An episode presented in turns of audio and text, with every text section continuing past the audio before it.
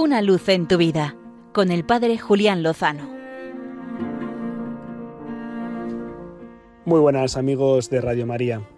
Este domingo la Iglesia celebra la solemnidad de la Santísima Trinidad, este misterio de amor del Padre, el Hijo y el Espíritu Santo, del amante, el amado y el amor. Y de la mano de este misterio profundísimo de lo que es eh, la esencia de Dios, la Iglesia mira especialmente a sus hijos e hijas contemplativos, los monjes y monjas de clausura, que han sentido la llamada de consagrarse completamente a Dios y exclusivamente a Él en la oración, en la contemplación, en el trabajo, en la vida fraterna y en la vida también penitencial, incluido el, ocultamiento, el vivir escondidos con Cristo en Dios, que diría San Pablo.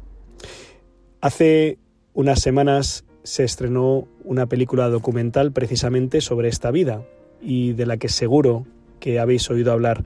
Se llama Libres y tiene un gran poder de belleza, de música y de testimonio.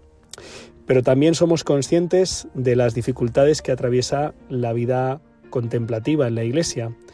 No es de extrañar si la sociedad, la humanidad está en crisis, si la Iglesia padece también esa crisis, las vocaciones sacerdotales, la vida matrimonial, el número de hijos, ¿cómo no va a sufrir las consecuencias la vida de clausura, la vida contemplativa?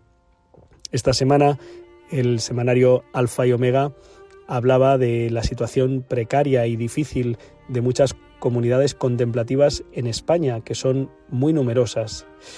También en estos días teníamos noticia de que la Iglesia en Alemania sufría una profundísima crisis en lo que ve a la vida contemplativa.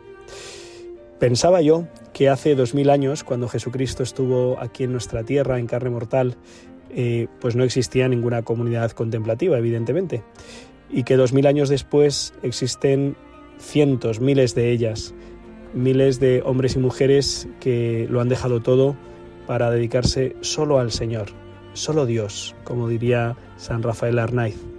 Solo Dios basta, que decía Santa Teresa de Jesús.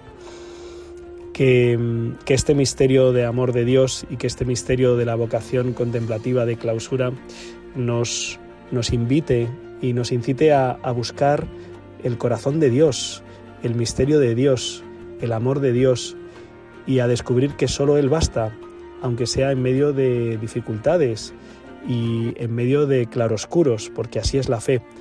A veces vemos las cosas con una claridad y una nitidez impresionantes. Y otras veces, como le pasó a Jesús en Getsemaní, o a los discípulos, o a tantos santos, caminamos en oscuridad.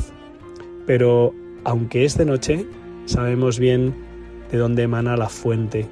Esa fuente existe, es el amor de Dios y merece la pena vivir para Él, desde Él y por Él.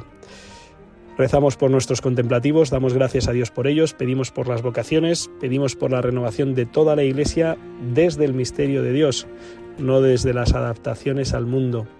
Y entonces sabemos que el Señor seguirá sosteniendo su Iglesia, que es suya, y con Él, de su mano, lo mejor, seguro, está por llegar.